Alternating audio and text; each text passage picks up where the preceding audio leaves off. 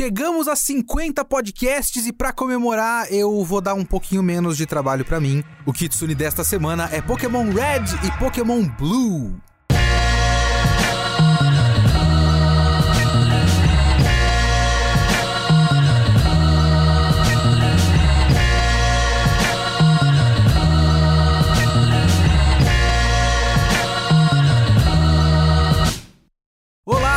Leonardo Kitsune e o Kitsune da Semana é o meu podcast solo semanal para eu falar do que eu quiser, do jeito que eu quiser. Pode ser videogame, literatura, cinema, anime, mangá, quadrinhos, qualquer coisa que eu queira comentar, eu li, eu assisti, eu joguei, eu quero falar, é aqui que eu vou falar. O Kitsune da Semana tá de casa nova, como vocês já sabem, agora ele faz parte do portal Geek Here então acesse geekhere.com.br, que tem o post lá do podcast, você pode comentar o podcast ou se você quiser mandar um e-mail mais longo, manda para leo.kitsune@geekhere.com.br.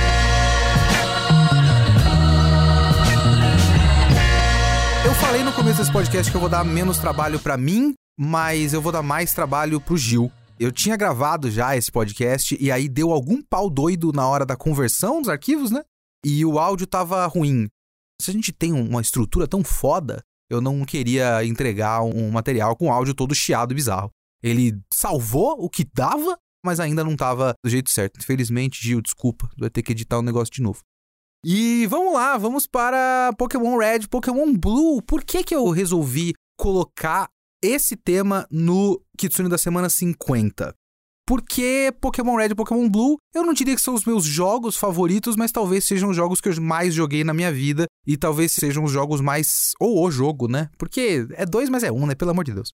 Mais significativos da minha vida, porque são os jogos que eu de fato joguei. Eu não falo muito de videogame aqui no podcast. Em 50 temas diferentes de Kitsune da semana, só dois, contando com esse agora, foram um videogame. Os dois foram Pokémon, como vocês muito bem sabem. Lá pelo episódio, sei lá, 16, não sei, eu falei do Pokémon Sword Shield. E agora eu vou falar do Red Blue. Porque eu não sou de jogar videogame, eu não tenho essa relação, assim. Pequena história da minha vida com videogames. Eu cresci morando, obviamente, com meu irmão, que é assim que funciona a família, não sei se vocês sabem. Normalmente, às vezes não, mas a minha foi. Cresci eu e o Danilo. O Danilo, ele é o videogameiro da dupla, né? Então a gente tinha os videogames sempre meio atrasado, assim, a gente tinha o Atari na época que todo mundo já tinha o Nintendinho, e eu falo Nintendinho, não falo NES, é Nintendinho. Então a gente tinha o Atari quando todo mundo tinha o Nintendinho, o NES, a gente tinha Master System na época do Super Nintendo, depois o Super Nintendo na época do PlayStation 1. E aí depois é que com o Danilo, ele é o irmão mais velho, ele começou a trabalhar antes do que eu. E aí, com o próprio dinheiro, se eu não me engano, ele comprou o Play 2 no finzinho do Play 2. E eu sei que era no finzinho do Play 2 porque já tinha jogo pra caralho. E a gente tinha um monte de jogo pirata. Veja bem, porque essa era a época de ouro da pirataria em CD. A gente ia em barraquinha na feira e comprava um monte. E tinha aquele case com CD só. E tinha muito jogo. É foda porque quando você tem um monte de jogo, você não termina nada, né? Eu joguei bastante jogo de PlayStation 2, nunca terminei um jogo no PlayStation 2. Cara, um dia eu vou fazer essa promessa para vocês e eu vou cumprir essa promessa no Kitsune da semana 240. Eu quero falar de Artonélico. É um jogo de PlayStation 2 que eu joguei muito e nunca terminei. Eu amo a abertura de Artonélico. O Gil tá fazendo um coraçãozinho como você lembra de Artonélico? Artonélico. Porra, bom demais. Eu não sei se é bom, na verdade. Mas eu nunca terminei o jogo. Mas enfim. Então, o Danilo era o, o videogameiro, o videogameista da dupla. Ele jogava e eu ficava de copiloto.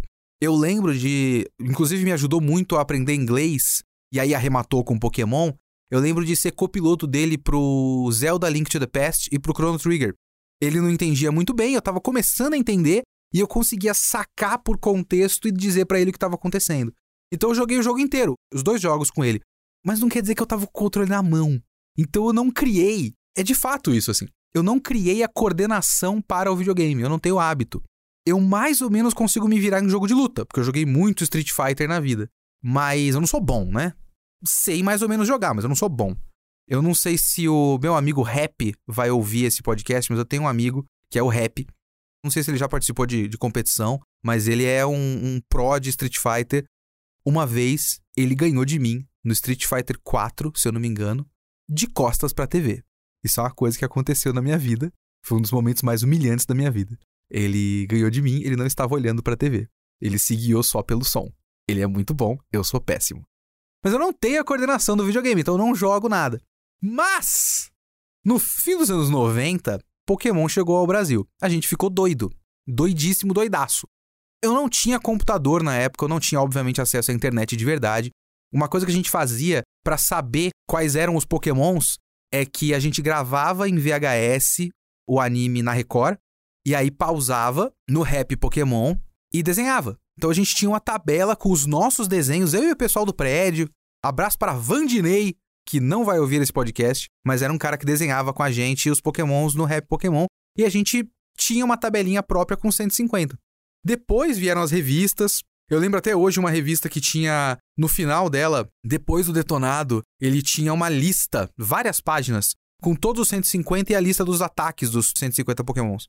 E aquilo me ajudou muito a aprender ainda mais o inglês, assim, porque quando você começa a aprender inglês por conta, você pega umas coisas por contexto, e aí você vai em livro de, de inglês e você aprende verbo to be, essas coisas. Mas você não aprende um, um vocabulário muito amplo, né? Porque vocabulário amplo é uso, é uso específico. Você não vai ficar na cabeça palavras que você não usa. Com o Pokémon, eu aprendi muito verbo de ação, tipo tackle, scratch, coisas que significavam algo para mim, eu fui atrás do dicionário, entendi, falei: "Ah, nossa, o Bulbasauro tem tackle porque é uma investida, é um ataque de corpo, e o, se eu não me engano, o Charmander tem scratch porque ele tem unha, que é arranhar. Porra, olha só, e aí fica na cabeça. Língua é uso, língua é interesse também. Então, se você quer aprender alguma língua, ajuda muito se você tiver interesse em alguma coisa que tenha muito naquela língua. Você vai aprender italiano e você gosta de música italiana, então uma coisa ajuda com a outra. Eu aprendi muito inglês por causa de Pokémon, veja bem, e por causa de ficar de assistente do Danilo no videogame. E Pokémon foi um jogo que eu joguei, sabe? Eu joguei muito. A gente não tinha o Game Boy, mas a gente foi numa locadora de videogames, veja bem. A gente alugou o Super Game Boy, que é um adaptador de Super Nintendo, e alugou o Pokémon Blue junto. E eu acho que a gente alugou por um fim de semana só, porque a gente não terminou o jogo. A gente ficou, assim, sábado e domingo inteiro, só o que a gente fazia era jogar Pokémon e comer. De vez em quando ir no banheiro. E a gente não conseguiu chegar na liga antes de dar a hora de dormir, do domingo pra segunda. Eu lembro da madrugada, de a gente, do momento que a gente descobriu. Assim, você sabe que a coisa significa alguma coisa para você porque você tem, tipo, memórias específicas. Eu tenho uma memória muito específica, que é quando você tá indo pro sétimo ginásio, que é Cinnabar, que é o do Blaine, de fogo, e os detonados dizem para você, depois de passar por todo o continente, digamos assim, o sexto ginásio normalmente dizem que é Fuchsia, porque em Fuchsia, que é o ginásio venenoso do Koga, ele tá na boca do mar ali, né? E é onde você pega o surf. Então é sempre tipo, você vence lá, primeiro vai pro Safari Zone, pega o surf, aí você vence o Koga e aí, se eu não me engano, vencendo o Koga, você libera o uso do surf. E por isso você vai para o mar, passa pelas ilhas Seafoam, que são as ilhas opcionais que tem o Articuno, e depois você vai para Cinnabar. Normalmente é isso. Eu vou falar um pouco mais disso depois, porque não precisa ser assim. Mas normalmente essa é a ordem mais comum, ou pelo menos a ordem dos detonados da revista Nintendo World daquela época. E a gente não conseguiu passar pela ilha Seafoam, porque era muito complicado o mapa, a gente meio que se perdeu. E aí a gente percebeu pelo mapa, peraí, por esse mapa, dá para chegar em Cinnabar por pallet. E a gente usou o fly, foi para pallet e desceu com o surf. E explodiu a cabeça, porque esse era um momento que a gente tá, entre muitas aspas, é por design isso, mas na nossa cabeça de criança, a gente tava quebrando o jogo. A gente achou um truque foda. Caralho, eu não preciso passar por aqui. Eu posso por um outro lugar. Exploração, aventura. Porra, isso na madrugada de domingo para segunda-feira quando eu era criança, jogando o jogo em dupla com o Danilo, caralho, eu achei isso muito incrível. Foi uma descoberta, uma coisa que a gente fez. E isso é uma coisa muito importante no Pokémon. A liberdade de você jogar do jeito que você quiser é algo muito legal no Pokémon. E eu vou falar disso agora, mas antes, só para fechar minha história com o jogo, a gente jogou no Super Game Boy, depois eu peguei um Game Boy emprestado de um amigo meu na escola, a única pessoa que eu conhecia na época que tinha um Game Boy cinza tijolão, sabe? Depois é que eu fui conhecer um cara no ensino médio que tinha um Game Boy Color e tal, muito depois disso. Mas a primeira vez que eu vi um Game Boy na frente, que não é muito comum, né? Pelo menos na época não era muito comum o portátil. A ambição, a, a coisa que você brilha o olho, é o console de mesa foda, sabe? Com o jogo do momento. O Game Boy sempre foi tipo uma alternativa com os jogos, versões meia-boca dos jogos que já existem em outro lugar, né? Ninguém quer ter um Game Boy. Eu sempre quis ter, por causa do Pokémon. Meu sonho, por muito tempo, era um Advance. Eu comprei o Advance quando eu comecei a trabalhar. Eu achei o máximo o Advance. Depois foi emulador. A gente trocava emuladores por disquete, assim. Finalmente tivemos um computador em casa. E aí, quando eu tive um computador em casa, falando com o pessoal na escola, o pessoal falava de emulador. E eu, o que, que é emulador? Que coisa estranha, que palavra estranha. Eu achava isso muito doido. Aí o cara foi me ensinar que, tipo, não, dá pra você baixar um programa que simula, tipo, finge que é o videogame e você joga no computador. Caralho! Jogar no computador! E aí foi os códigos de Game Shark. E aí eu comecei a quebrar o jogo completamente, perder completamente a graça, né? Posso fazer um código para ter o Mewtwo no primeiro matinho? Porra, que foda! E aí não tem graça nenhuma você jogar com o Mewtwo o jogo todo, né? É muito fácil. Posso capturar um Mewtwo nível 100? Na rota 1? Sim, você pode. Pra quê? Mas eu fiz. Aí eu descobri. Ah, não tem graça. Foi a, a redescoberta depois quando eu fui para servidores de Ragnarok, que o level up era totalmente quebrado, eu chegava no nível 100 em 5 minutos de jogo. Falei, nossa, finalmente tem um personagem nível 100, não tem graça nenhuma. A graça é o caminho. Mas enfim. E depois eu fiquei só nos emuladores e assim, consistentemente, tudo que eu jogava era Pokémon e depois jogos de Game Boy e Game Boy Advance paralelos assim, tipo, ao redor por conta do Pokémon é que eu sempre gostei muito de portátil. Nunca quis um console de mesa, eu sempre quis os portáteis. Então eu joguei vários jogos de Game Boy Advance no emulador, depois eu comprei um Game Boy Advance porque eu quis. Comprei o DS usado de um colega de trabalho. E aí com o DS é que eu comprei meu primeiro jogo de Pokémon com o meu próprio dinheiro, que foi o Black White. Que são até hoje os meus jogos de Pokémon preferidos. E eu considero os melhores até hoje. E que significam muito para mim porque, tipo, eu paguei com o meu dinheiro, com o meu trabalho. Achei super legal. E foi sempre assim, tipo, Pokémon fez eu ser um fã de Game Boy, Game Boy Advance, DS, 3DS. Eu tive que capitular, ceder e comprar um Switch para jogar o Sword and Shield. Eu queria muito que o Sword and Shield saísse para 3DS. Com um downgradezinho bem de levezinho, dava para colocar o Sword and Shield no 3DS, hein? Pelo amor de Deus. Então, para mim, videogame legal é videogame portátil que eu jogo na minha mão, sabe? Apesar de eu sempre querer jogar Pokémon na televisão, eu gosto muito de portátil por causa de Pokémon. E toda a minha história com videogame é esperar pelo próximo Pokémon e de vez em quando achar alguma coisa paralela que eu goste e de vez em quando experimentar algum jogo de luta. É isso, essa é minha vida com videogame. Eu não sei jogar outra coisa, eu não sei jogar jogo 3D, eu não sei andar num jogo que eu tenho que controlar a câmera. É muito confuso para mim. Eu jogo Pokémon porque Pokémon é um jogo para idiotas como eu. Desculpa se você gosta muito de Pokémon, eu também gosto muito de Pokémon. Pokémon é um jogo extremamente fácil, que também pode ser um jogo extremamente difícil. E agora eu vou voltar naquele ponto anterior, porque uma coisa muito legal de Pokémon e que está nesse primeiro jogo até um pouco mais do que nos outros jogos é que você pode jogar Pokémon do jeito que você quiser. E isso é uma coisa que eu percebi muito depois, eu comecei a pensar sobre ele. É muito legal os diferentes níveis de Pokémon. Porque ele pode ser um jogo muito difícil se você for pro competitivo. Eu tenho um certo conhecimento de competitivo muito teórico de ficar acompanhando e vendo coisas sobre para meio porque eu tenho interesse de longe assim. Eu acho legal saber quais são os tiers, quais são os pokémons que estão nos tiers altos, nos tiers baixos. Tem o canal False Swipe Gaming, vou colocar aqui na descrição do podcast. O False Swipe Gaming, ele faz um, um histórico do uso de cada Pokémon no competitivo. Os vídeos são normalmente tipo How good was Mewtwo actually? Tipo, como o Mewtwo era usado no competitivo ao longo da história das gerações, assim. Ah, ele era basicamente invencível na primeira geração. Aí, quarta geração, ele já não era tão forte assim. E aí chegou ali na sexta geração, tem os megas e os megas são completamente quebrados. Esse tipo de coisa. Eu tô só chutando aqui, eu não lembro direito o que ele fala. Mas eu gosto de acompanhar de longe. E assim, O competitivo é extremamente complexo. O preparo que você tem que fazer, do preparo de cada Pokémon, e o ajuste fino do time, como isso pode dar certo e como as coisas interagem umas com as outras, é muito complexo. Assim, eu não sei se alguém considera Pokémon eSport. Para mim é. Para mim é hiper complexo e você tem que ser bom no bagulho. Talvez o pessoal não considere eSport, porque eu, às vezes eu fico pensando muito no eSport como muito dele tem a ver com reflexos, a rapidez de raciocínio e tudo mais. E o Pokémon, ele é mais um jogo de cartas, mas ele é tipo um xadrez. Xadrez é um esporte também. Xadrez é competitivo.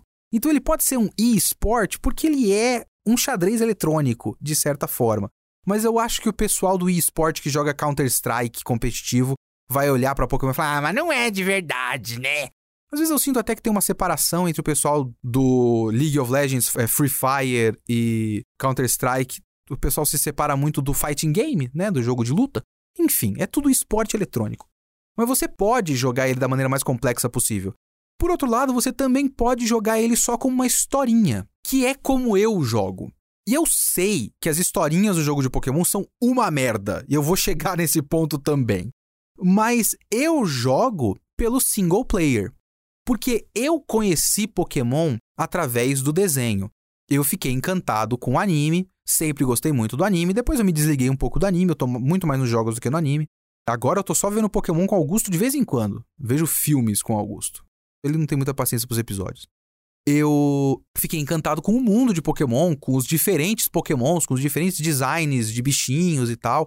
Então o que eu faço com Pokémon é formar um time na minha cabeça, tipo, quais Pokémons eu acho legal de juntar e juntar esses pokémons, traçar a minha rota, tipo, onde tem cada um deles.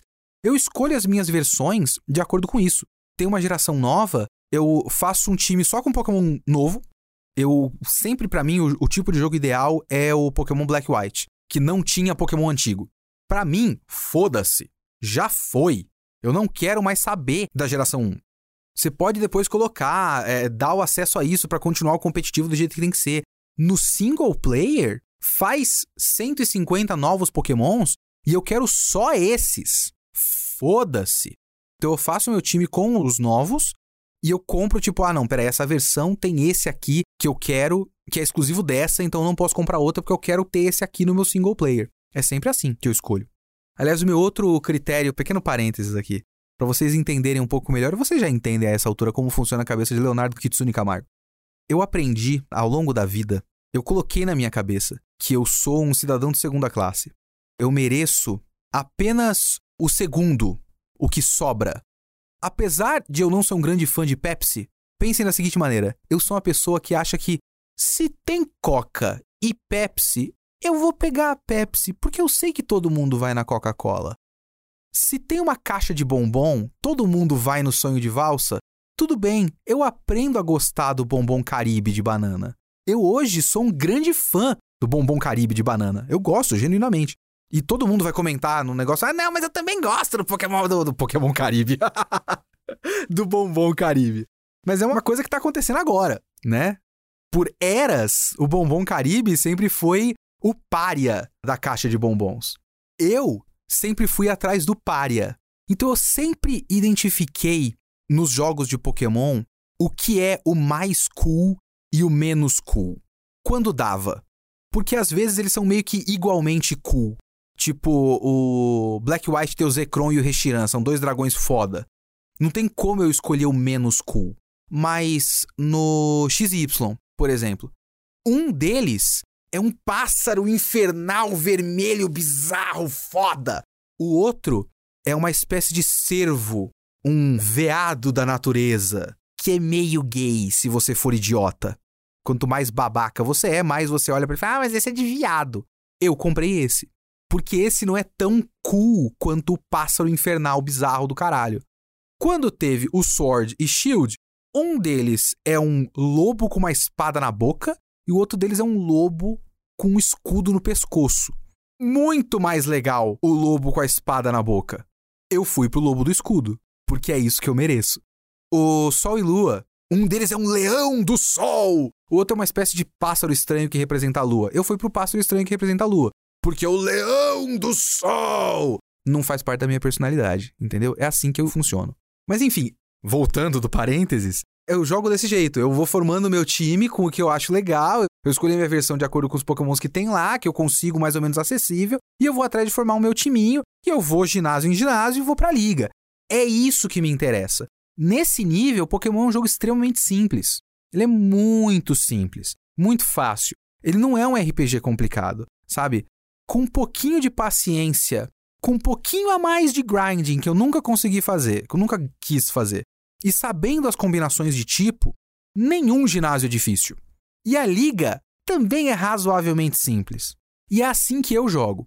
Ainda tem uma terceira categoria de jogo que faz parte da ideia principal do jogo, que é o colecionismo, que também nunca foi uma parte que me interessou. Eu gosto que os pokémons apareçam ao longo do jogo. Eu gosto que tenha um elenco interessante.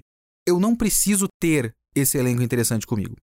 Eu raramente capturo mais do que 8, 9 pokémons ao longo de um jogo. Porque eu sei o que eu quero. Então, em algum momento no começo, você precisa ter mais do que o seu inicial. E normalmente eu nem capturo direito no começo do jogo.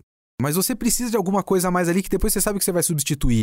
Você tem que capturar um Pokémon voador meia-boca para usar o Fly, por exemplo. Mas eu normalmente sei quais são os meus seis e acabo tendo que capturar mais um ou dois. Então é isso: oito Pokémons, nove Pokémon. Talvez eu ganhe o primeiro e capturo outros seis e tiro o meu inicial. Demorou muito para eu colocar na minha cabeça que eu posso não usar o inicial. Então foi isso, é, é, é assim que eu jogo. Mas é um aspecto do jogo também que é muito interessante, que está incrustado no design do jogo e no que faz esse jogo ser um jogo para o portátil. Eu vou colocar aqui o link de uma retrospectiva do Pokémon Red Blue, de um canal que está fazendo retrospectiva de cada uma das gerações. E ele fala uma coisa muito interessante e eu preciso dar o crédito aqui, né? Que eu não pensei nisso sozinho. Como eu já tinha falado antes, o Game Boy é meio que uma versão alternativa barata de jogos que você tem versões melhores em outros lugares. Por mais que tenha uma série de jogos do Mario que é exclusiva do Game Boy. De qualquer forma, um jogo de plataforma do Mario é um jogo possível de ser jogado em qualquer tipo de console. Não é necessariamente um jogo de portátil. Ele só é um jogo de portátil porque eles fizeram uma versão mais modesta. E é isso. Outros RPGs também. Assim, você tem uma versão que é muito boa, né? O Link's Awakening do Zelda. Mas de qualquer forma, é basicamente o Zelda do Super Nintendo. O Pokémon, ele é um dos únicos jogos que realmente, necessariamente, você, principalmente naquela época antes de online, né? Você precisava que fosse num portátil com o cabo para ligar um Game Boy no outro. Faz parte do design desses jogos isso. Tipo, tem a manobra absolutamente maquiavélica de separar esses jogos em dois e colocar os exclusivos e tudo mais e forçar essa experiência social, porque ele é pensado como uma experiência social para se aproveitar do fato de que o videogame no qual ele é jogado é portátil. Tanto é que não tem uma versão dele para o Super Nintendo, porque não daria para você fazer essas trocas. Por muito tempo, os jogos do Pokémon para console não eram o jogo principal. Era uma outra versão, era tipo a versão apenas para batalhas, ou um RPG single player Gale of Darkness, sabe essas porra, Pokémon XD, whatever. É um single player próprio, assim. O jogo principal do Pokémon precisa ser uma coisa que tenha a interação de um console, um videogame, um aparelhinho com o outro. Então os caras dividiram, colocaram os exclusivos e força, forçam as pessoas a ter essa troca. Porque, assim, videogame sempre foi uma experiência social. Obviamente, qualquer jogo é uma experiência social se você tiver um grupo de pessoas para conversar sobre ele. Então eu posso jogar Zelda sozinho na minha casa e depois ir para a escola e conversar sobre Zelda e trocar informações. É uma experiência social. Jogo de luta é uma experiência social porque é sempre um contra o outro. Mas é sempre essa experiência social competitiva. Jogo de luta, jogo de corrida, são experiências sociais competitivas ou então experiências sociais informais. Pokémon, por design, é uma experiência social colaborativa. Então eu só vou conseguir pegar todos, e isso está no slogan do jogo, Gotta Catch Em All, tá lá na ideia e assim no marketing o tempo todo, tem que pegar todos, tem que pegar todos. Sempre a ideia de tem 150, você tem que pegar todos os 150. Não deu certo comigo, eu nunca liguei. Mas está lá no projeto.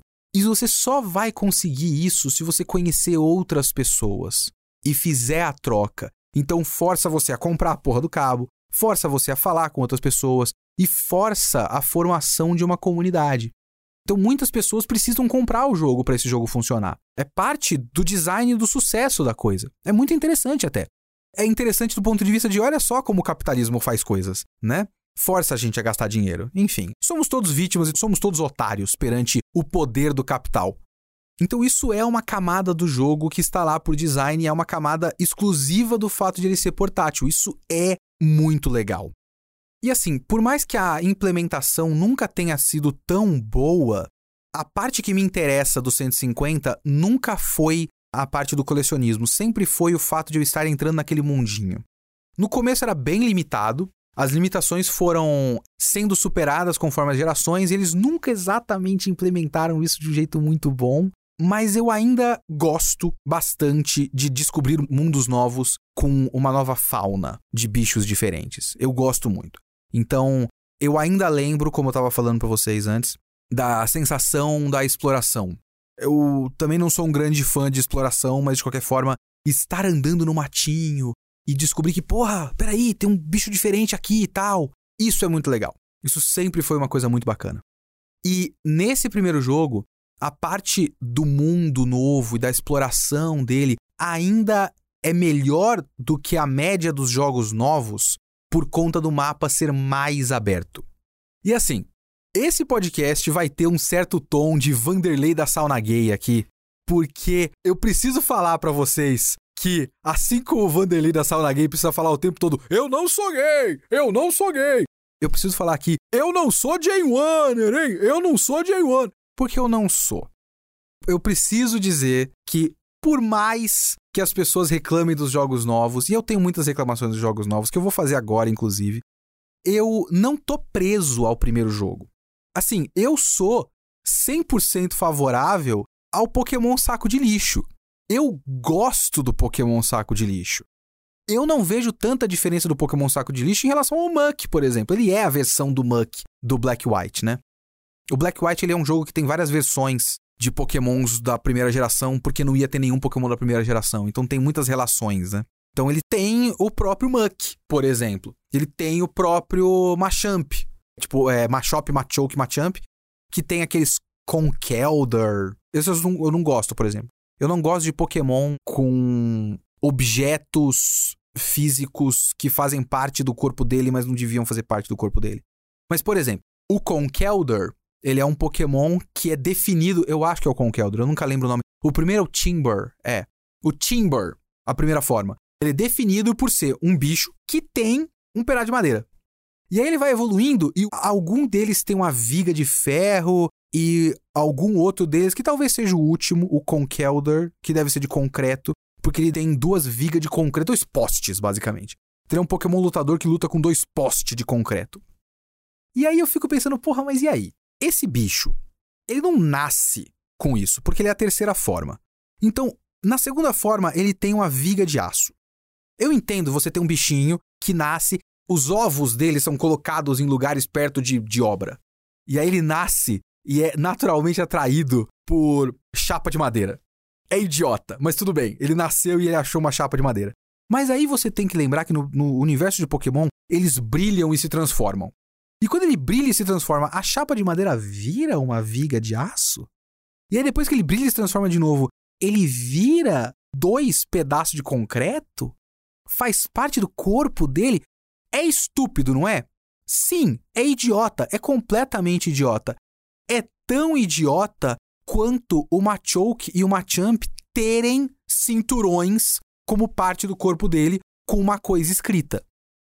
Porque o Machoke e o Machamp eles têm, tipo, a letra P, se eu não me engano, de Pokémon no cinturão. Isso é parte do corpo dele? Porque se você pega no Sword Shield, você acha esses caras andando lá na Wild Area lá. E eles têm essa porra. O Primeape, por exemplo, ele tem umas, umas espécies de algema no pulso que são desenhadas para ser como se fosse ferro. Então isso gera, a partir do pulso dele, uma calcificação que vira metal?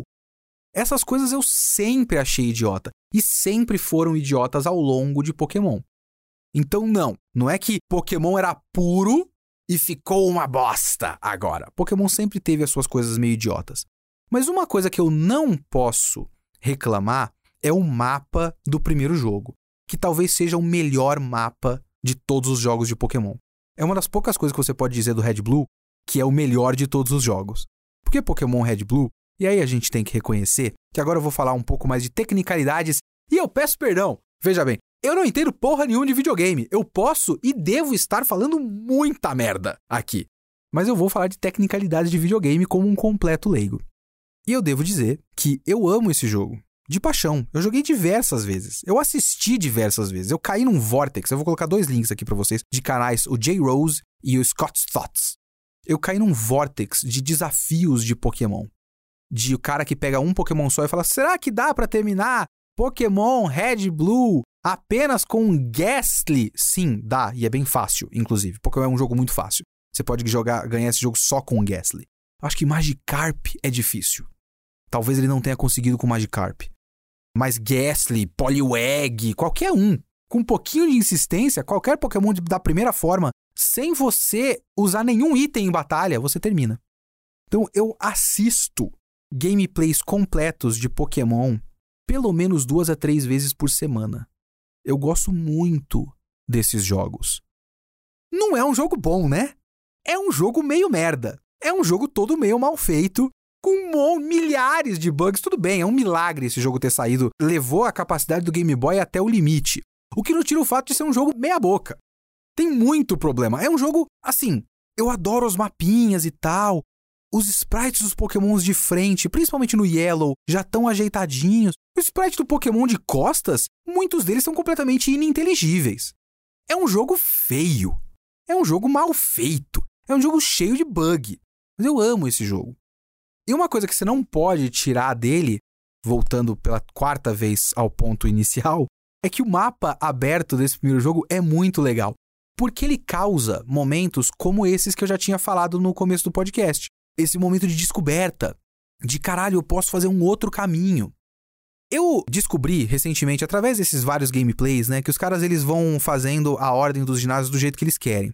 O começo do jogo é bastante linear, porque não tem jeito, ele precisa te ensinar as coisas, né? Então você vai de Pallet para Viridian, depois você volta para Pallet, depois você volta para Viridian, e aí você vai para Pilter. E aí em Pilter, você depois de vencer o primeiro ginásio, você vai para Cerulean, você tem que passar pela Montanha da Lua, aí você vai para Cerulean. E aí em Cerulean você tem umas coisas que você tem que fazer lá, no Bio, né, para pegar o bagulho do, do navio. Aí você vai vence o ginásio de Cerulean. Só que depois que você vence o ginásio de Cerulean, você tem meio que, sei lá, 70% do mapa quase completamente aberto para você. Porque a partir de Cerulean você pode ir para Lavender, você pode ir para Vermilion. Se você souber o esqueminha, pegar aquele negócio da bebida e entregar pro guarda e entrar em Saffron, você pode ir para Celadon.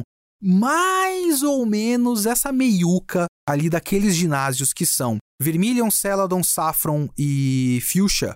E até de certa forma, se você vencer o, o ginásio de Fuchsia, o Blaine, Todos eles são mais ou menos liberados. Você tem ali alguns roadblocks, né? Alguns bloqueios no caminho.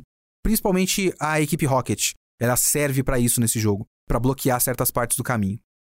Mas passando por isso, tá basicamente tudo aberto. Os níveis dos ginásios são muito próximos também. Lógico que tem um caminho mais lógico, que o caminho do jogo mais ou menos te guia principalmente pela liberação dos HMs. Por exemplo, é melhor você vencer logo o Tenente Surge em Vermilion, o ginásio elétrico, porque ele libera o Cut. E o Cut é o HM mais básico que tem. Então você precisa que ele libere logo o Cut. Então tem um pouco disso. Mas você pode não vencer o cara agora. Você pode só ir para Celadon. E foda-se. Porque tudo isso é meio interconectado. Você tem dois caminhos para Fuchsia, por exemplo. Você pode descer de Lavender pela água ali, pelo. Na verdade, é tipo um porto, né? Aquela passarela por cima da água, ou você pode descer pela Cycling Road de bicicleta. Então, se você souber o esquema, você vai lá para Vermilion, pega aquele voucherzinho da bicicleta, pegando a bicicleta, você faz um caminho para Celadon, e em Celadon você já desce para Fuchsia. E você não precisa vencer nenhum desses ginásios para isso, praticamente. Então, isso é muito legal. Eu lembro, por exemplo, de eu e o Danilo termos que decidir. Eu pelo menos tenho essa sensação, ou isso, ou quando eu comecei a jogar no emulador. Do momento que eu tenho que tomar a decisão, eu desço pela Cycling Road ou eu desço pela rota do porto, rota lateral direita. É bobo, mas é uma decisão que eu tenho que tomar. Isso faz parte do quanto o jogo deixa você fazer as suas escolhas. Até no negócio da formação dos times. Porque você faz esse jogo funcionar da maneira que você quiser. Tanto é que hoje tem aqueles desafios, tipo Nuzlocke. O Nuzlocke é uma daquelas coisas que fazem o jogo ficar vivo através da comunidade. O story mode do jogo, né, a, a historinha single player do jogo é muito simples e muito fácil. Eu posso ao longo da história pegar, por exemplo, só o meu inicial e treinar ele e lutar só com ele. Se eu souber mais ou menos organizar os ataques, eu tenho uma cobertura bastante boa e terminar o jogo e chegar na liga com só o meu inicial no nível 80, que no começo eu fazia muito isso. Inclusive, uma coisa sobre a liga que é muito legal é o fato de que a liga tem uma entrada na segunda cidade do jogo, né? E você fica com aquela expectativa. Isso é um design bem feito. Tipo, você tá na segunda cidade do jogo, você não fez nada, você não capturou nenhum Pokémon, mas você vai pra esquerda e o seu rival chega e fala: Ali é a liga. Eu tentei entrar, mas os caras não deixaram parece que eu tenho que pegar as insígnias. Então não é uma coisa que você tá numa estrada longa e o negócio tá lá no fim. Você pode ir, mas você não pode ir. Então, os ginásios viram uma necessidade para você completar um ciclo que você já quer completar no começo do jogo. Isso é um design de ambiente muito bem feito. Isso é muito legal. Eu lembro disso fazer efeito quando eu era criança. De ir pro lado, porque eu vi que tinha uma rota pro lado, e descobri essa batalha, que é opcional. Você não precisa fazer essa batalha. Eu achei a batalha porque eu vi que dava para ir pro lado. E depois eu entrei no prédiozinho. E aí eu chegou num ponto que o cara bloqueia e falou: Você não tem a insígnia. Eu falei: Caralho, porra, eu quero entrar aqui. Eu lembro do efeito disso. Mas voltando, eu já cheguei várias vezes na liga só com o meu inicial. Mas você pode capturar uns três pokémons, que é uma coisa que eu faço bastante hoje. Eu gosto de times de três. Eu não gosto de grinding, então eu não gosto de ficar treinando seis. Mas hoje em dia também com todos os XP shares e tudo mais, fica tudo muito mais simples, né? Eu cheguei na liga no Sword Shield com seis pokémons e eu mal treinei.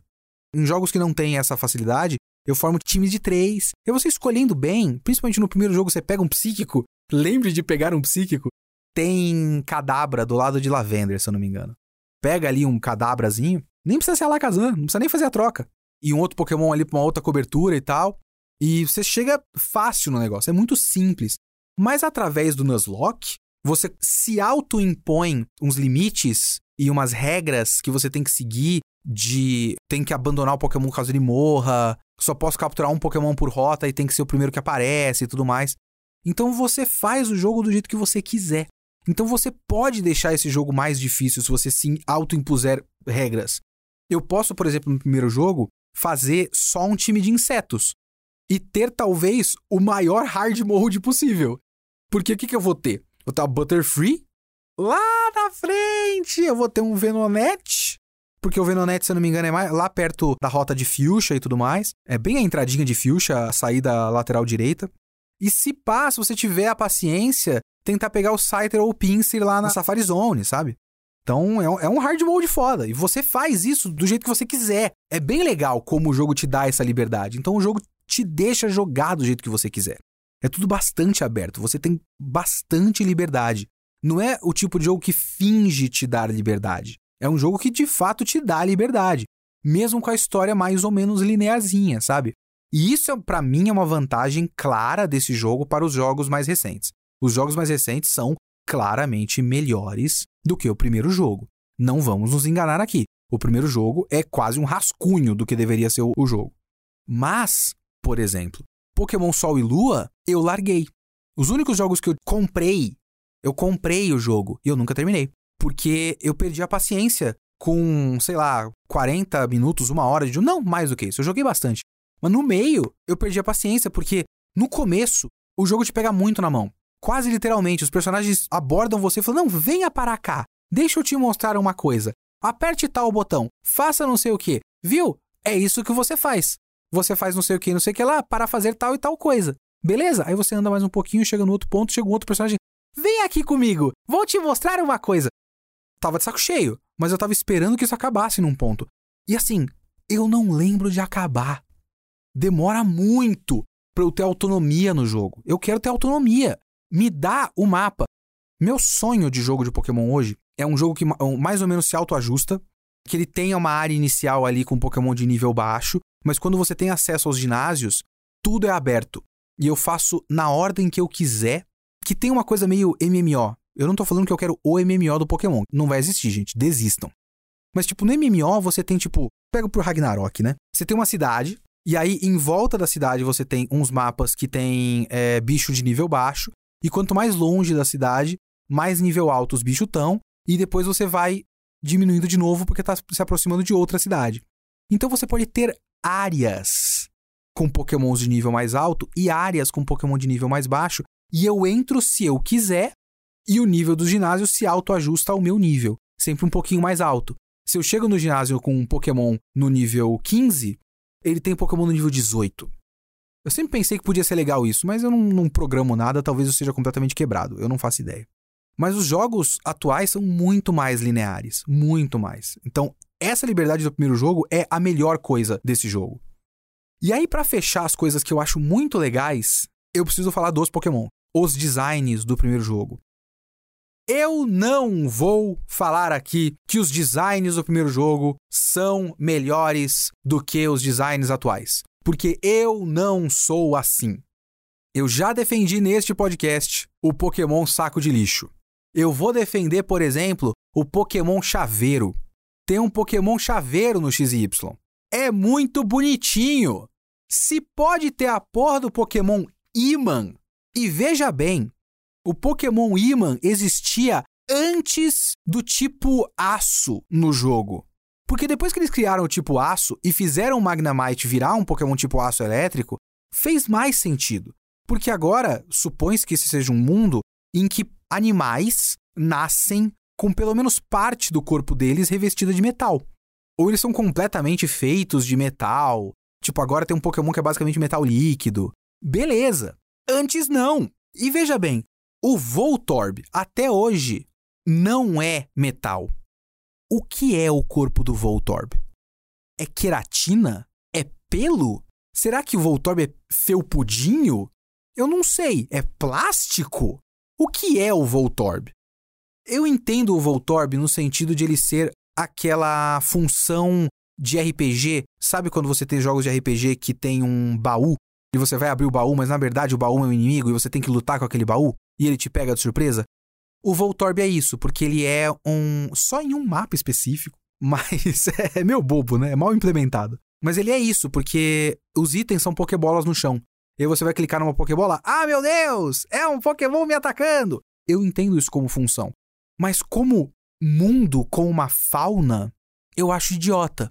Eu prefiro o jogo com mais Goldins do que mais Voltorbs. Porque eu gosto de pensar no mundo de Pokémon como um mundo, entre muitas aspas, plausível. Então ele precisa de uma fauna. Então ele precisa de peixes genéricos. Ele precisa de Goldins e Sea Kings e Magikarps eu tô traindo os meus princípios aqui, eu tô falando Magikarp. É Magikarpa e Bulbasauro. Mas o mundo precisa disso, precisa de insetinhos genéricos, precisa de mais Caterpies, precisa de mais cachorrinhos genéricos. Mesmo que seja um cachorrinho genérico, o Growlithe, odeio esse nome, é um cachorro genérico, com poderes de fogo, mas um cachorro genérico. Precisa desse tipo de animal, sabe? Então eu apoio as bizarrices também mas ele precisa do design genérico. Às vezes eu vejo gente julgando certos Pokémon pela sua funcionalidade. Tipo, pra que você vai ter o Goldin? Ele é tão fraco. Se eu quero um Pokémon de água, que é um Special Sweeper, eu suponho que ele seja Special e não físico, eu não chequei. Eu posso usar o Pokémon Outro X lá, que é mais rápido, o Special é mais alto, o Move Pool é mais amplo. Tudo bem ele não foi feito para ser competitivo. Ele foi feito para ser mais um animal naquele mundo, na sua imersão naquele mundo. Então eu tô entrando naquele mundinho, e se eu tô entrando numa floresta, o que que tem na floresta? Tem inseto, tem passarinho, tem macaquinho, tem planta. Então é isso. Os designs desse primeiro jogo, para mim, não são unânimes. Não é 100% home run, não é 100% acerto. Porque se por um lado você tem o Charizard, que talvez seja o Pokémon perfeito, eu não sou fã do Charizard, veja bem. No meu primeiro jogo, se eu não me engano, a gente pegou o Squirtle. Muito provavelmente por causa do Squirtle bombeiro de óculos no anime. Hoje, eu reverti, voltei à minha essência, que é pegar o que ninguém gosta, porque eu sou um cidadão de segunda classe, e eu reclamei para mim o Bulbasauro. Eu gosto muito do Bulbasauro hoje. Agora o pessoal também reclamou coletivamente o Bulbasauro, né? Agora tem até a conta de Twitter Bulbasaur Propaganda, que eu sigo. Eu apoio o Bulbasaur Propaganda. Mas, pra cabeça de um moleque de 10 anos, você pegar um lagartinho e ele evoluir para um dragão com asa que cospe fogo, e esse é tipo um dos primeiros pokémons que você tem, talvez o Charizard seja o Pokémon perfeito.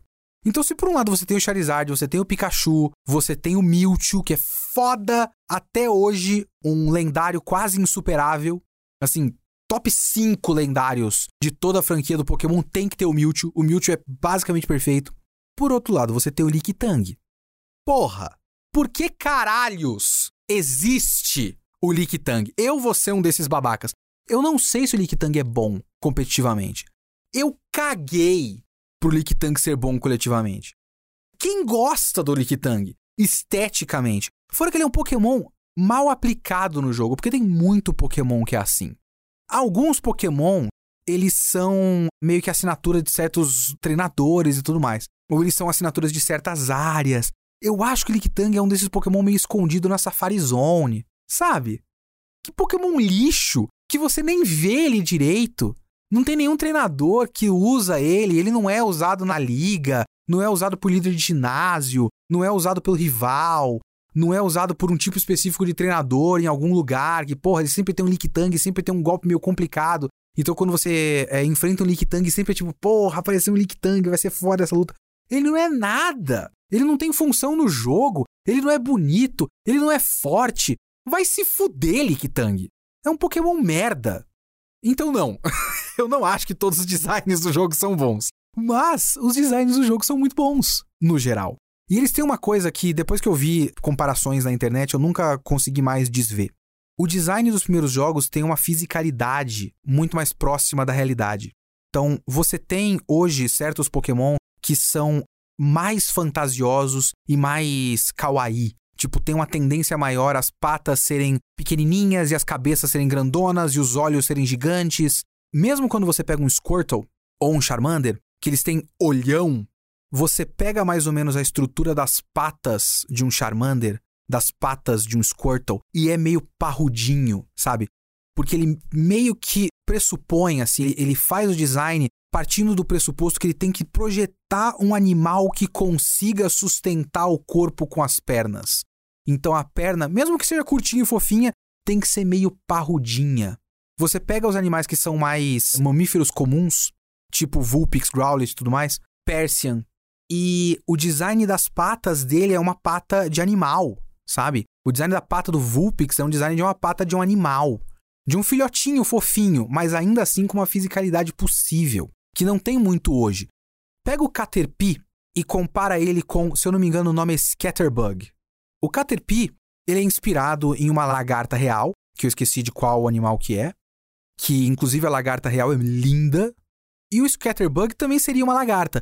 Só que o Scatterbug, ele tem um negocinho que é para representar o fato de que, como ele tá, o nome dele é Scatterbug, né? Scatter é espalhar. Ele é um inseto que espalha coisas. Então é como se ele estivesse andando e espalhando esporos. Mas os esporos são quadradinhos. Então é muito legal. Eu gosto desse design, é muito bonitinho. Mas ele não é realista. Porque os esporos que ele tá soltando são tipo pixels. Eu não tenho nada contra essa abordagem atual. A abordagem atual, ela se aproveita das capacidades dos jogos atuais. Tem Pokémon que tem partes que se movem que antes não existiam. Tem um peixe agora no Sword Shield que ele é tipo uma flecha. E as barbatanas de trás dele, ele é tipo uma flecha com um torpedo. E o torpedo tem aquela hélice atrás. As barbatanas atrás dele são uma hélice. Não ia dar para você implementar isso no Game Boy. Então os designs não são assim. Os designs são simples, porque precisava ser simples, e dentro da simplicidade, ele consegue implementar muito bem essas coisas. Então eles têm uma, uma fisicalidade mais real.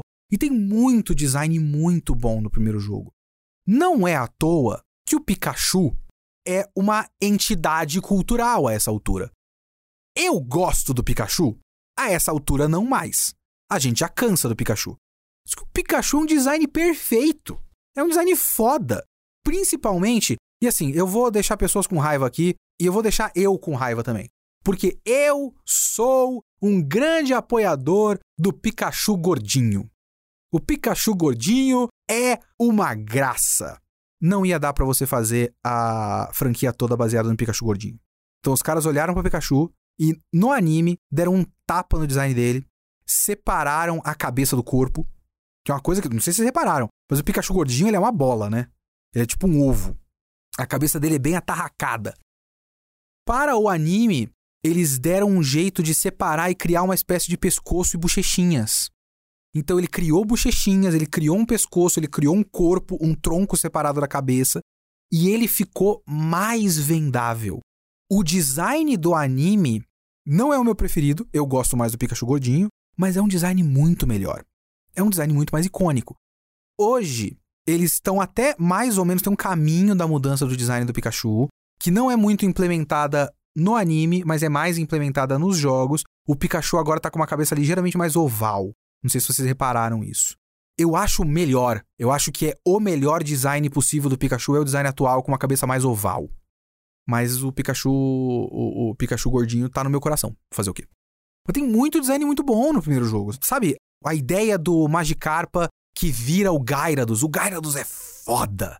Tem uns Pokémon muito elegantes, o Dragonair. Eu tenho uma grande frustração do Dragonair virar o Dragonite, porque o Dragonite é legal, mas para mim tinham que ser linhagens separadas. E o Dragonair é elegante, e o Dragonite é meio bobão.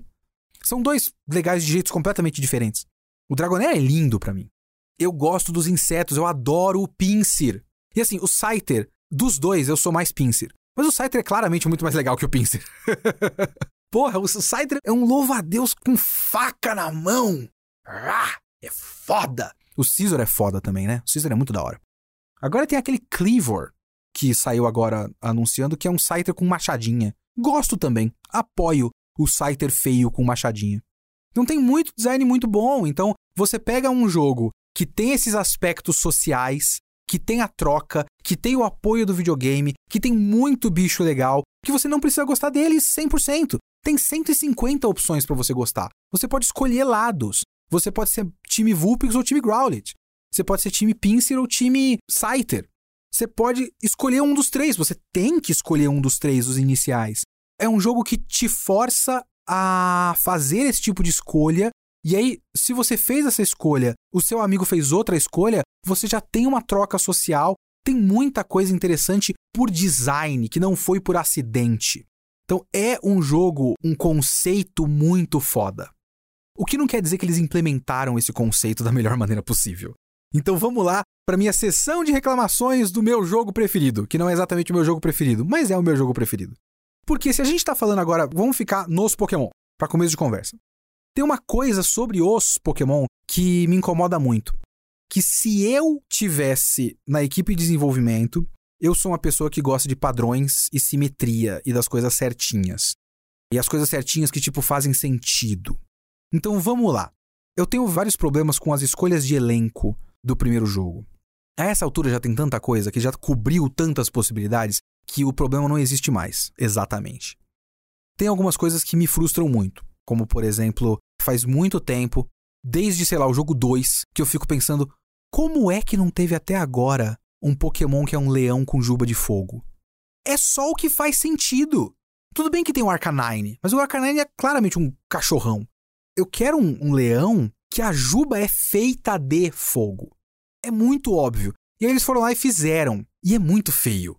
E é um Pokémon qualquer completamente esquecido. Pokémon Leão de Fogo é para ser inicial.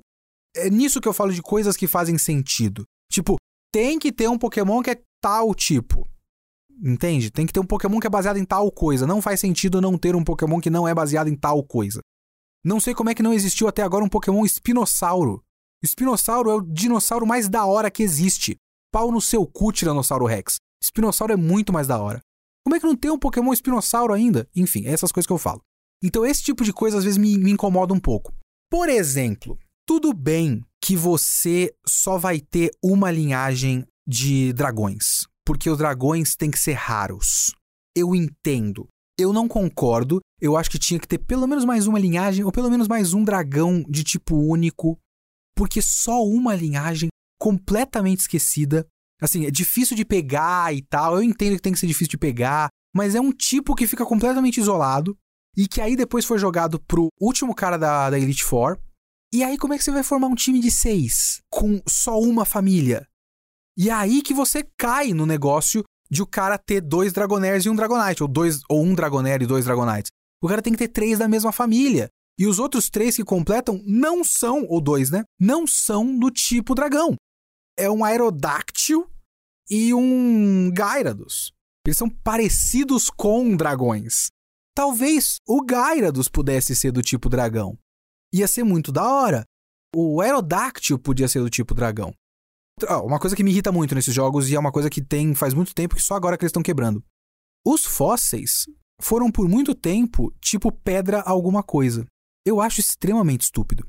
Porque tudo bem que você pega uma pedra que é o fóssil, mas aí você extraiu o DNA e fez o animal de novo. Ele não é uma pedra mais. Ele não precisa ser do tipo pedra. O aerodáctil podia ser só voador. Podia ser dragão voador. Porque você já extraiu o DNA dele da pedra. Por que, que ele é pedra voador? O Manite devia ser inseto água. Até porque ele é um artrópode, né? Um ancestral dos artrópodes. Então tá ali na família. E aí, a maneira como eles utilizam certos pokémons às vezes me incomoda muito. Porque, por exemplo, pegando pelo caso que eu acabei de falar do Lickitung.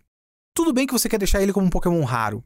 Mas tem alguns pokémons que simplesmente inexistem no jogo se você não for procurar por eles. Principalmente os pokémons da Safari Zone. Praticamente ninguém no jogo usa Scyther, usa Pinsir, usa Kangaskhan, usa Chansey. Esses pokémons estão escondidos ali na Safari Zone. Se você quer deixar eles raros, eu entendo. Mas eles podem continuar sendo raros e serem usados estrategicamente por certos treinadores em certos momentos. Tem muito Pokémon normal que é completamente relegado ao esquecimento. Podia ter alguns caras que usam na Victory Road. Eu acho que tem um pouquinho disso. Tipo, na Victory Road tem um cara que tem um Mr. Mime. E o Mr. Mime é um Pokémon meio esquecidão, assim. E aí tem esse cara que usa um Mr. Mime. Mas podia ser só esses caras que usam esse Pokémon. E aí você só vê eles pela primeira vez. Imagina você chega na Victory Road e tem um cara que tem um time com um Taurus e um Kangaskhan. Caralho, que Pokémon é esse? Aí você dá uma pesquisada e vê que tinha na Safari Zone. Tipo, eu tinha a opção de pegar. E nunca apareceu para mim. Caralho, que foda! Mas tem! E esse cara é difícil. Uma coisa que eles poderiam fazer, por exemplo, é colocar esses Pokémon na mão do rival. Porque se o rival é um cara que tem muito mais Pokémon do que você, porque ele é um treinador muito melhor do que você, chegou na liga antes do que você, venceu a liga antes do que você e completa a Pokédex antes do que você e tudo mais, talvez ele pudesse ter esses Pokémons que são raros e você vai vendo eles e o cara vai trocando de time e tudo mais, até cria uma personalidade melhor para ele. Porque ele vai trocando de time e ele não tem esse apego pelo Pokémon. Antes ele tinha um Hatchkate e um Pidgeot. E aí do nada ele trocou pra um Chance e um Kangaskhan. E eles são muito fortes, de maneiras completamente diferentes. Mas ele trocou o time todo inteiro dele por Pokémons que são raros. E é isso que ele é, tipo, é um cara que coleciona Pokémon raro e vai usando contra você Pokémon raro. E aí quando você chega na liga, ele tá com um time completamente diferente do que você já enfrentou e só de Pokémon que talvez você nunca tivesse visto até aquele momento. E ele usa de maneiras estranhas e tal, porque ele é um, um treinador muito mais curioso e interessante e variado do que você, e você viu vários Pokémons através dele. Ia ser muito mais legal. Mas não. Eles usam os Pokémon de um jeito meio estúpido. E eles escolhem os elencos e os times dos treinadores de um jeito meio estúpido. Uma coisa que eu fiquei pensando recentemente, por exemplo, é a escolha dos ginásios. A escolha dos ginásios eu sempre achei meio estranha. Principalmente quando você pega, por exemplo, o fato de que o Giovanni é um treinador do tipo Terra. E aí você pega a equipe Rocket, da qual ele é líder, e eles basicamente só usam Pokémon venenosos. Pokémons venenosos ou Pokémons do mal, entre aspas. Tipo, eles usam morcegos e ratos. Sabe, é isso que eles são. Eles são do mal, então usam morcegos e ratos. E os cientistas usam Muck, Grimer. Então tem essa pegada. Talvez ele pudesse ser um ginásio venenoso que usa táticas escusas. A primeira coisa que acontece, você entra numa batalha com ele ele pega um Pokémon ali, um, um Muck, por exemplo, e usa Toxic. E você se fode pelo resto da batalha. E ele fica só usando Toxic o tempo todo. E você tem que ficar se virando com antídoto e se curando, e o Toxic vai minando a sua. Sabe? E aí ele seria venenoso como o resto da equipe Rocket. Talvez se o texto do jogo trabalhasse melhor isso aí, ele poderia ser do tipo Terra, porque ele é imune ao veneno da própria equipe. Porque eu acho que Terra, pelo menos, resiste ou é imune a, a veneno. Isso seria legal.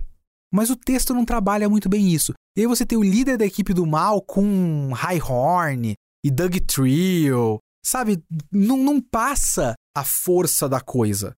Não faz muito sentido para mim. É meio, meio ruim. Dá para manter o Nidoking nele, porque o Nidoking é um Pokémon venenoso que parece um monstrão. É da hora se o principal dele for o Nidoking. Até faria sentido porque você pode capturar Nidoran do lado do ginásio dele. E ele ter como principal um Nidoking, que é um Pokémon da área, mas também é venenoso, mas também é terra. Ó, opções. Esse negócio do elenco eu acho meio ruinzinho. E aí você chega num estágio da liga que as escolhas da liga são todas muito estranhas. Tipo, você só tem uma família de fantasmas. Por que, que um dos principais do final é um treinador fantasma, que é a Agatha? Então, ou você escolhe um outro tipo para ela, ou você cria mais fantasmas. Sabe, é esse tipo de coisa. Dá para tirar certos Pokémon. Tira o Lickitung. Substitui o Lickitung por um outro fantasma, por exemplo. Ou o, o Bruno ser um treinador lutador. E eu sempre tive dificuldade de pensar nele como treinador lutador, porque ele tem dois Onix no time que não passa isso de lutador, sabe? E o pior é que no caso do Bruno tinha opção. Porque tem o Primeape e tem o Poliwrath. Olha que time interessante. Hitmonchan, Hitmonlee, Machamp, Poliwrath e, e Primeape. Você abre com o Primeape, por exemplo, que é um Pokémon um pouco mais fraco. Fecha com o Machamp, que é muito mais forte. No meio você tem um Pokémon que tem ataques de água. Porra, da hora. Opções. Então a escolha do elenco eu acho toda, toda meio estranha. Eu entendo a lógica da escolha dos ataques, porque Pokémon é muito mais um jogo de formação de deck do que um jogo de formação de party de RPG. Todas as coisas precisam ser mais ou menos intercambiáveis porque precisa ter um equilíbrio porque você tem que competir com o seu amiguinho. Então eu entendo que tem um certo número de ataques limitado e eles vão alocando esses ataques para cada um dos Pokémon.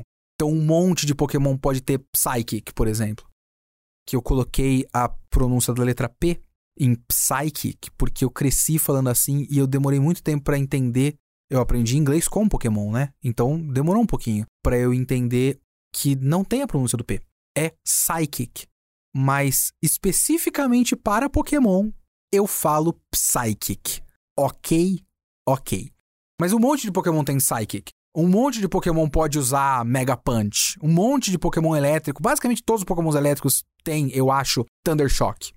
Mas eu gostaria que tivesse uma escolha um pouco melhor desses ataques, principalmente no primeiro jogo, porque realmente às vezes falta opção. Os, os piores casos para mim são o fato de que os Pokémons inseto não têm golpes do tipo inseto. Os dois Pokémons inseto mais fortes do jogo, que são o Scyther e o Pinsir, não têm ataques do tipo inseto. Porque só tem tipo três ataques que dão dano do tipo inseto. Todos eles são muito fracos. E o único inseto que pode usar eles é a Bidril. Então é estúpido. E são ataques que são fortes contra pokémons psíquicos, né? Então você fica sem opções contra pokémons psíquicos. E os dragões. Porque os pokémons mais fortes do jogo, mais raros do jogo, os ataques deles são só uma opção, que é o Twist, Twister, se eu não me engano, que tem dano fixo. Que não se aproveita dos stats fortes dos dragões, sabe? Então isso é muito idiota. Mas para mim, a coisa que mais me incomoda no jogo é a história. E eu não digo o roteirinho, a historinha. Porque isso sempre foi ruim e a gente não vai jogar Pokémon esperando uma história emocionante. A gente não vai jogar Pokémon esperando The Last of Us. A gente sabe, tá tudo bem. O meu problema com a história do, do primeiro jogo do Pokémon, e é um problema recorrente em jogos do Pokémon, é que ele sempre tem dois lados.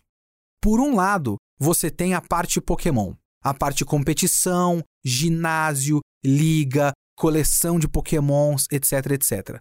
Por outro, você tem os a equipe do mal e que principalmente nos jogos depois disso, a equipe do mal está sempre envolvida com um pokémon lendário que vai destruir o mundo. E essas partes nunca se comunicaram bem. e já era ruim no primeiro jogo, e eles quase nunca conseguem consertar. As partes não se comunicam. Eu, por mim, eliminava toda a equipe Rocket. Faz sentido que tenha pessoas ruins no, no mundo, tudo bem. E a equipe Rocket é muito usada para bloquear o progresso no jogo. Então você tem que entrar numas dungeons e passar por essas dungeons e vencer um mini boss para liberar uma outra área. Então eles têm esse uso. Só que a minha sensação de jogo sempre foi uma coisa em que a equipe Rocket sempre foi um, um bloqueio chato. Sabe? Para mim o grande problema é esse. Os jogos precisam bloquear você, não tem jeito, é assim que funciona RPG. Mas faz esse bloqueio ser interessante. Não uma perda de tempo, não um saco, não um negócio que. Ah, eu vou ter que entrar nessa porra desse prédio e achar qual é o andar e passar pelos teleportadores. Sabe, é chato. Não é divertido vencer a equipe Rocket. Eu sempre encarei a equipe Rocket como, bom, vai ter uma sequência de treinadores. É bom porque é melhor do que grindar no mato. É isso, esse é o máximo que dá para dizer. Então, por mim, eliminava tudo. Para mim, nesse sentido, sabe qual é o melhor jogo do Pokémon? Tipo, tem dois melhores jogos do Pokémon nesse sentido. Um deles é o Black White. O Black White tem a parte da equipe do mal muito boa. Ainda não se comunica muito bem com o resto da história, mas pelo menos recentemente eles começaram a integrar os líderes de ginásio no plot. Eles interagem com a equipe Rocket de cada jogo. E a coisa é um pouco mais integrada e é interessante nesse sentido. Mas a história do N e da equipe é Plasma? Team Plasma? Eu não lembro agora. E a questão do tipo de coisa que eles estão fazendo, o discurso deles, ambientalista, entre aspas e tal. Porque na verdade eles são do mal, então não é ambientalista de verdade. Isso é muito legal. Mas melhor do que esse, veja bem, é o Pokémon Sword Shield. Porque de fato fez todo o jogo girar em volta do campeonato. O jogo todo é uma preparação do campeonato.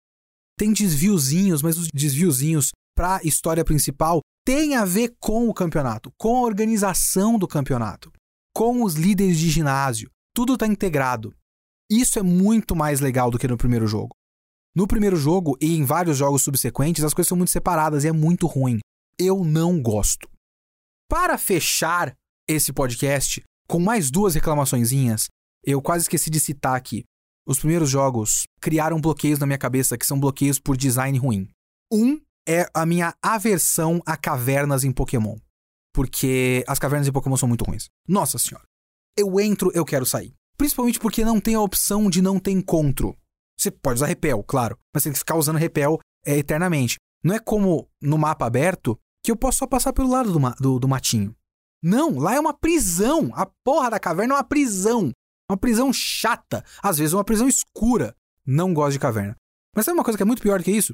voltando na coisa dos ataques, é, Pokémon é um jogo estratégico, se você souber jogar de, de forma estratégica. Tudo que eu vejo sobre Pokémon competitivo gira em torno do fato de que você tem que sempre ter cobertura nos seus ataques e você tem que ter golpes de aumentar status. Então, se você tem um Pokémon voltado para ataque físico e ele tem acesso a Swords Dance, é isso. Você tem que ter Swords Dance para aumentar o seu próprio ataque. E isso ajuda muito, isso faz diferença de fato faz diferença. Até hoje eu não sei usar isso, porque o primeiro jogo ensina muito mal. E ele ensina muito mal a partir da primeira batalha. Todos os iniciais têm um ataque de modificação de status e um ataque de dano. É sempre uma modificação do status do adversário. Então é Growl ou Tail Whip. Então o Growl diminui o ataque do adversário, Tail Whip diminui a defesa do adversário. Ou e também Scratch ou Tackle.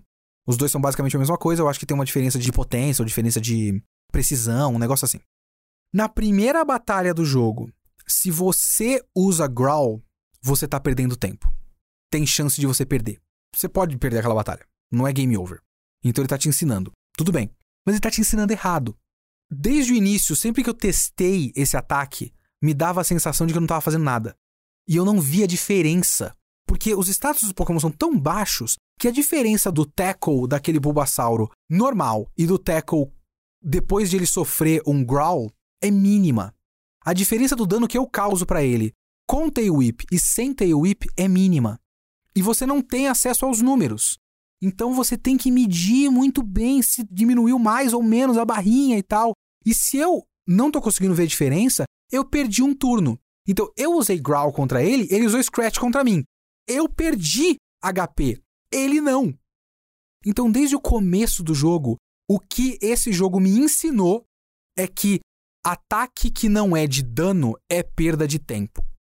Então, tudo que eu fiz ao longo de anos, até hoje, basicamente, eu nunca consegui aprender, porque eu sou um péssimo jogador de videogame, é ter cobertura e ataques de tipos diferentes de dano. Hoje eu me forço um pouco a se eu tenho um modificador de status que age no meu Pokémon, se eu tenho um Swords Dance, se eu tenho um Dragon Dance, se eu tenho alguma coisa desse tipo, um Bulk Up, eu uso. Na maior parte das vezes, principalmente no single player, eu vou bater. Pokémon tá na minha frente, eu bato. Bato, bato, bato, bato. É isso. É assim que nasce o Charizard com Ember, Flamethrower, Fire Spin e Fire Blast. É assim que nasce esse Charizard estúpido. Que você vai mantendo o que faz sentido, né? Então, isso tá no design das primeiras batalhas, sabe? Ele não ensina direito. Ele não ensina a você jogar o jogo dentro da complexidade que ele pode ter. Isso é um problema, é um problema real. Mas eu gosto muito desse jogo de vez em quando eu pego para jogar de novo. De vez em quando me bate saudade de jogar esse jogo. Eu não tenho saudade de jogar nada. E eu não tenho saudade de jogar outros jogos. De vez em quando eu tenho saudade do Black White. De vez em quando eu tenho saudade do Ruby Safira. Muito pouco. Constantemente eu tenho saudade do Red Blue. E do Yellow também, mas mais do Red Blue. Inclusive eu mal falei do Yellow. O Yellow é basicamente o mesmo jogo, só que você recebe um Pikachu e depois você recebe os outros três iniciais e o jogo fica muito mais fácil. Os sprites dos Pokémon são um pouco melhores, todos os bugs ainda estão lá. É isso. Tem muito bug nesse jogo. Nossa, como tem bug nesse jogo. Eles sabiam que tem um, um negócio que é um Focus alguma coisa. Esse é um golpe para você aumentar a sua chance de critical hit. Só que ele é mal programado. E o que ele faz, na verdade, é cortar para zero a chance de critical hit. Ele faz exatamente o oposto do que deveria fazer. Então, o jogo te ensina a não usar essas coisas. Mas eu gosto do jogo, eu gosto demais do jogo. Às vezes eu quero jogar de novo. Outro dia eu comecei, começar um joguinho aqui, vamos ver até onde eu vou, sabe? Eu comecei tantas vezes esse jogo que eu tenho agora um bloqueio de chegar na parte que interessa, porque eu tô de saco cheio do trecho que vai até a Montanha da Lua. Quando abre pra Cerulha, o jogo fica muito mais interessante. Mas até eu chegar lá, eu tô de saco cheio. Mas isso é esgotamento meu, porque eu já joguei esse jogo demais e várias vezes o começo do jogo. Então eu gosto demais, é um jogo muito legal e eu quis falar dele no podcast 50 porque é especial e é um jogo especial para mim e eu cheguei a 50 podcasts. Então me permitam, allow me to indulge myself no meu próprio podcast, ok? Então é isso.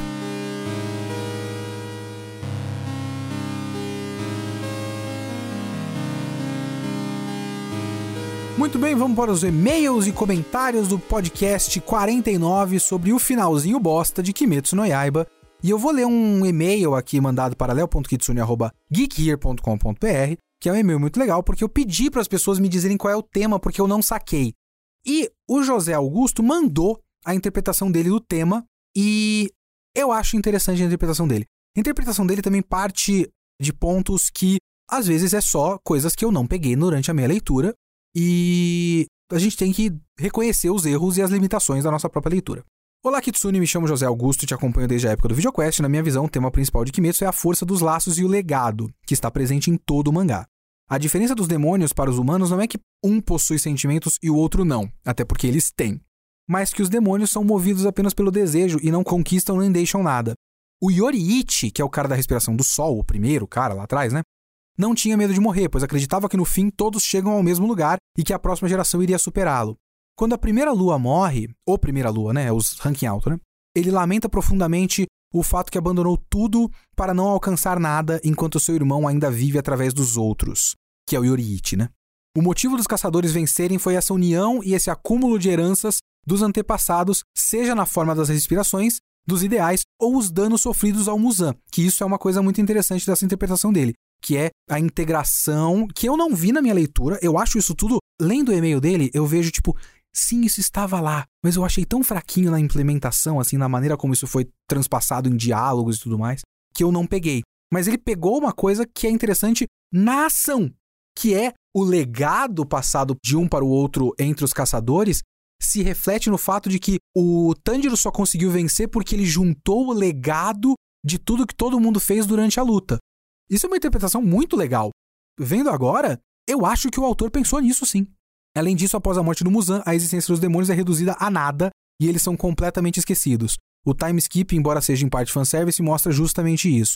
Acho que é isso tudo. Fico no aguardo dos próximos podcasts e reviews no Geek Here. Até mais. Muito obrigado, José Augusto. Seu e-mail foi muito bom, muito interessante. Coisas que eu não peguei. Então a gente tem que ver que às vezes a gente só não, não vê as coisas do jeito certo, né? Valeu, cara. Agora eu vou ler um comentário aqui do Gabriel, comentário colocado no site, que ele fala: é, Fala Kitsune, sempre tive problema com Kimetsu e esses flashbacks depois da morte dos personagens. Acho que o autor sabe fazer até bem um passado que faça com que o leitor simpatize com o personagem, mas depois disso voltar pro presente pro demônio já tá morto e nunca mais aparecer nunca foi legal. Porém, na luta do Akaza eu até gostei. O flashback triste é um dos melhores da série, concordo, e é muito importante para a decisão do Akaza no final de não regenerar, já que ele não estava morto naquele momento e decide não regenerar a cabeça e aceitar finalmente a morte. Lembro muito bem de estar lendo e pensar que foi finalmente um flashback acertado, embora bem tarde na história. Além disso, também gosto muito dos aspectos lutinha desse arco final e acho que vou realmente adorar essas lutas com animações da Ufotable. Essas lutas no final, cara, quando tiver animado vai ser maravilhoso. Assim, vai ser um acúmulo de tanto imposto não pago. Quando eles chegarem lá vai ter tanto dinheiro, bicho, vai ser maravilhoso. Mas, cara, Gabriel, você tem um ponto aqui, que é um ponto que não importou para mim na minha leitura, que eu continuei achando fraco, mas é um ponto interessante, que é o fato de que o flashback do Akaza não foi só pra gente simpatizar com ele. Foi um flashback que aconteceu para uma tomada de decisão. E tomada de decisão é sempre interessante. Então, sim, você tá certo nisso. Eu ainda acho que depois daquele ponto a luta já estava decidida. Então, se ele decidisse regenerar e continuasse mais a luta, ia aparecer só em encheção de saco. Sabe, tipo, porra, já vi a luta, uh, vai, segue em frente. Então, para mim, a regeneração da cabeça dele foi uma decisão óbvia naquele ponto da narrativa, porque já tinha a sensação que a luta tinha que acabar de qualquer forma. Mas eu entendo e concordo e é interessante. Muito obrigado pelo seu comentário. Comentem no site ou mandem e-mail para leo.kitsune@geekhere.com.br.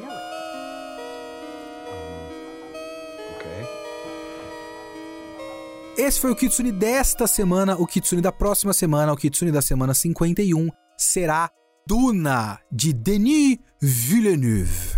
Até lá.